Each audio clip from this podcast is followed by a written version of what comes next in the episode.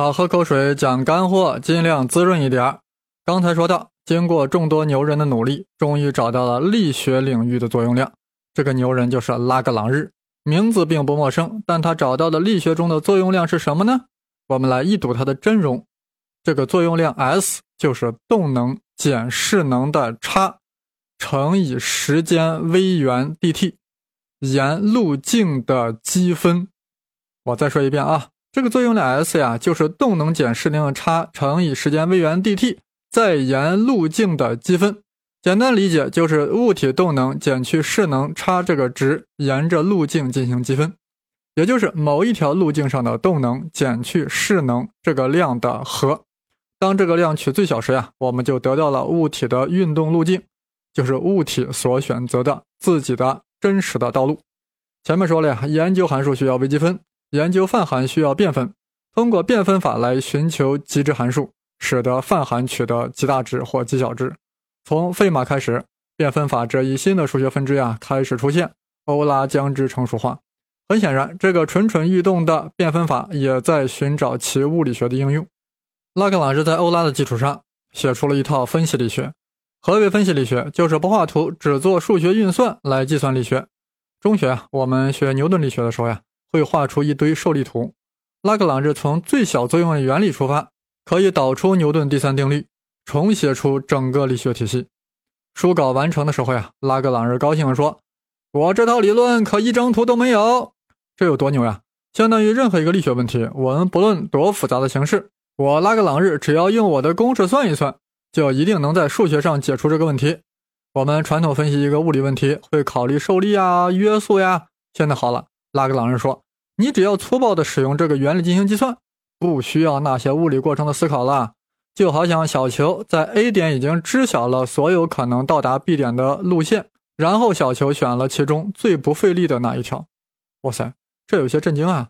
小球知晓所有的路径，而且选了最不费力的那条。小球有智力吗？小球能实验吗？可是实际的情况就真的是这样啊！”我们甚至可以用这个思路来解释光为什么会出现衍射现象。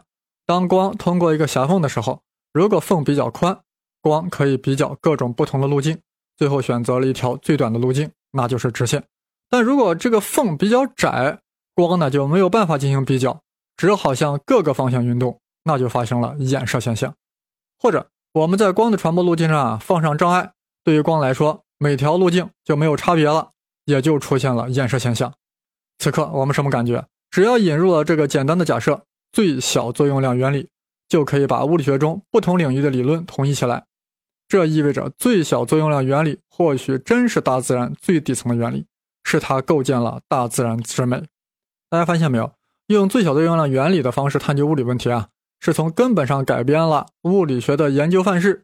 传统的物理学研究方法是动力学方程，即我们知道此刻物体的状态。我们再在下一个很短的时间内，dt 内再次写出物体状态，对这两个状态进行考察时呀，可以得到物体的动力学方程。结果就是，我们知晓此刻状态，就可以计算下一时刻的状态。因此，我们给出物体的初始运动状态，就可以计算每一个时刻的状态了。比如，我们给出小球运动的初始状态，使用牛顿力学就可以计算小球下一个时刻的位置和速度。再用下一刻的时刻的状态计算下下时刻的状态，以此类推，研究清楚小球每一时刻的状态。现在不一样了呀，我们是从整体来把握小球的运动，小球从 A 到 B 的所有可能路径我们都考虑，但是我们只选择其中最作用量最小的那条路径。我不在乎某一时刻小球的运动状态，在乎的是小球选了哪条路径。在最小作用量的原则下，选出了这条真实路径，小球的运动状态也自然就清楚了。呃，当然，求索最小作用量的过程呀，是个数学过程。变分法是最小作用量原理的数学工具。至此，我们感受到的是震惊，还有豁然开朗。我们用最小作用量原理对光学与力学进行了重构。说明一下，拉格朗日的分析力学与经典的牛顿力学是完全等价的，但是思路完全不一样。牛顿力学是对各类物理现象天才般的总结，但是它没有办法说明为什么 F 等于 ma，没有办法说明为什么物体在不受力的情况下总是会保持静止或者匀速直线运动。但如果从最小作用量的角度来看，那就是自然而然了呀。因为静止或匀速运动是保证物体的作用量最小，因此从最小作用力原理啊，可以推导出牛顿三大定律。回顾一下力学中的作用量是动能减势能乘以 dT，再对路径的积分。那它的量纲是什么呢？是能量乘以时间。作用量的量纲是能量乘以时间，这表明上帝希望的成本最小是指能量与时间乘积最小。也就是说，上帝并不偏爱能量或时间，而是把二者综合权衡考虑。物体的运动既不追求能量最小，也不追求时间最短，而是追求二者乘积最小。上帝啊，上帝，成本对你来说是能量和时间呀，要在能量和时间中去权衡，达到乘积的最小量。很快，物理学家们呀就逐渐发现了各个领域的作用量，电磁学领域、热力学领域都搞定了。甚至随后的狭义相对论、量子力学、广义相对论，物理学家都找到了相应的作用量，然后通过计算其最小值来重新构建该领域的各物理学规律。这里面对最小作用量原理最看重的物理学家，就是那个爱编讲义的理查德·费曼，当代天才的物理学家。上高中的时候呀，费曼接触到了费马的最小作用量原理时，就被深深的迷住了啊！真是。小费见老费，深深的迷住了。原来宇宙设计自然史呀是有规律的，宇宙希望整个自然界运行在最小的成本之下。后来，这位天才物理学家写出了量子力学的第三种表达方式——路径积分。啊，相比于薛定谔的波动方程和海森堡的矩阵力学，路径积分的表述更为简单。而且，我们看名字“路径积分”，与路径有关的积分，这不就是最小作用量的定义吗？物理学家的终极梦想就是在一张餐巾纸上写下整个宇宙的所有秘密。最小作用量原理可能就是这条原则。整个宇宙的秘密可能就是最小作用量原则加上每个领域的最小作用量，构成了整个物理学的全部秘密。自然之美是对称，物理之美是守恒。对称与守恒控制了作用量，而最小作用量正是上帝设计世界的规则、运作宇宙的根本手段。此时此刻，如果你没有被最小作用量原理深深的吸引，我只能说你是个冷漠的人，或者是个纯粹的人，简直就是个 super 人。如果上帝想要用一条最简洁的原理设计一下这个宇宙，很可能就是这个最小作用量了。If so，如果真是这样的话。那物理学家对一个物理学领域的探索，就变成了对这个领域最小作用量的探索。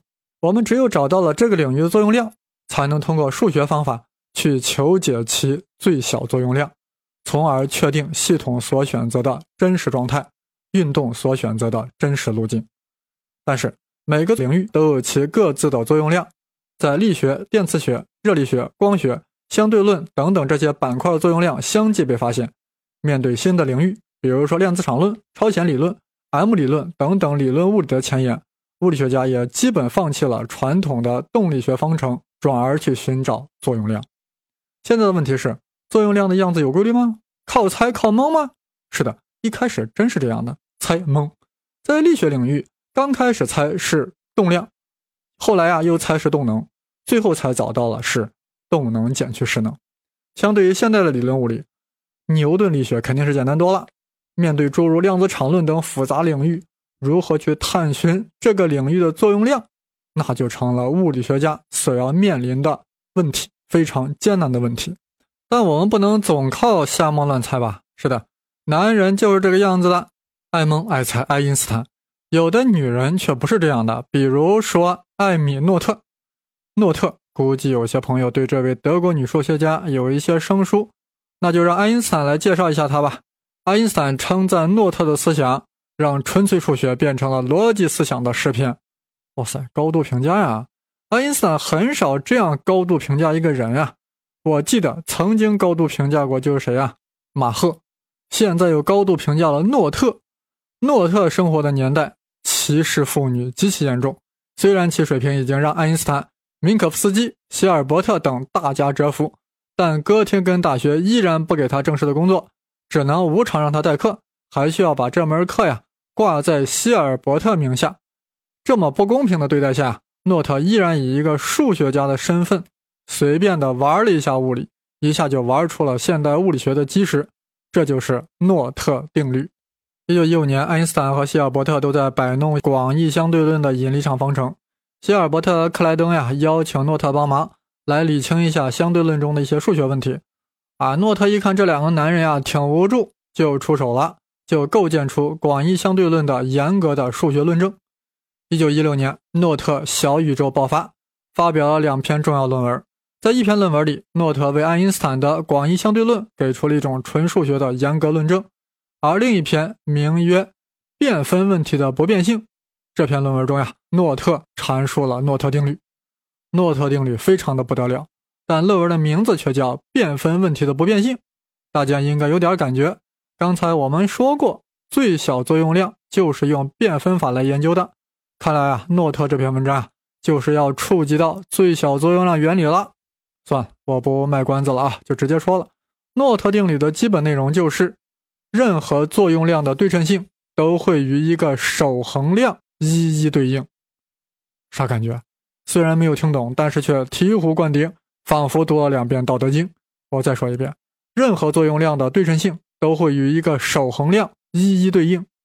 醍醐没有？灌顶没有？反正我当年看到诺特定律，那是在图书馆，心中想起了一段长相遇。谁说女子不如男？诺特就是花木兰。我们继续讲解木兰诗，从头讲，唧唧复唧唧。诺特玩物理，我们原来发现啊，很多物理学规律，比如说什么动量守恒呀、能量守恒呀，物理学家只能认为这是上帝设计世界的一种规定。问题是，诺特直接把这个问题给解决了。诺特从数学上论证了守恒量的本质呀，是一种对称。